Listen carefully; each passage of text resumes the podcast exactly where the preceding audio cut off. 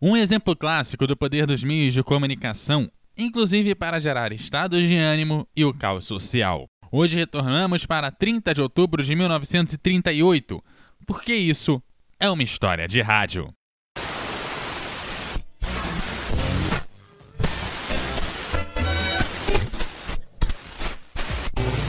História de rádio.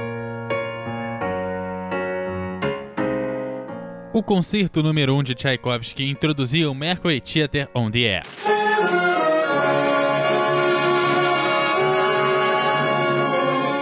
O Mercury Theater era gerenciado por Orson Welles e o programa de rádio estreou em 11 de julho de 1938, com a versão de Drácula de Bram Stoker. Mercury Theater on the Air presents Orson Welles in his own version of Bram Stoker's great novel Dracula. E contou com versões também de Ilha do Tesouro, do Conde de Monte Cristo, de Júlio César e de Volta ao Mundo em 80 Dias. Todos os domingos, o programa ia ao ar pela CBS com sua sintonia, introdução e vinheta, e tudo mais que um programa de rádio da época contava. Mas foi em 30 de outubro que algo diferente aconteceu. The Broadcasting System and its affiliated stations present Orson Welles and the Mercury Theater on the Air in The War of the Worlds by H.G. Wells.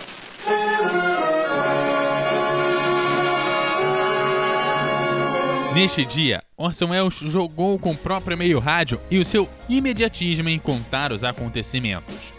A adaptação foi uma transmissão de rádio comum, onde a apresentação de uma orquestra que se apresentava normalmente era interrompida.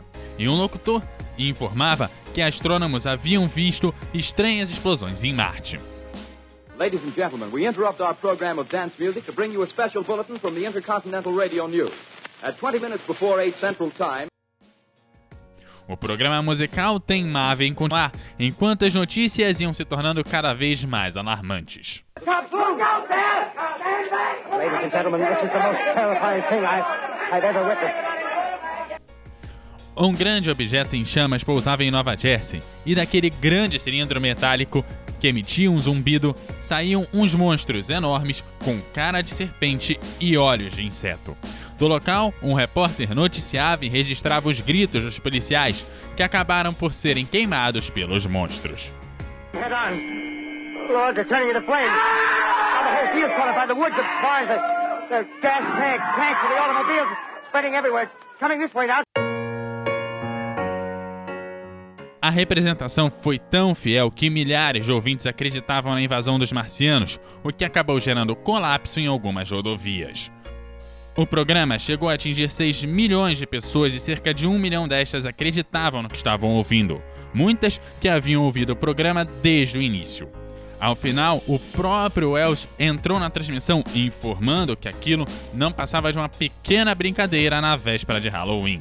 Entre a indignação de uns e a admiração de outros, Wells virou celebridade no rádio, mas isso não impediu que um povo inteiro se visse inseguro e com medo.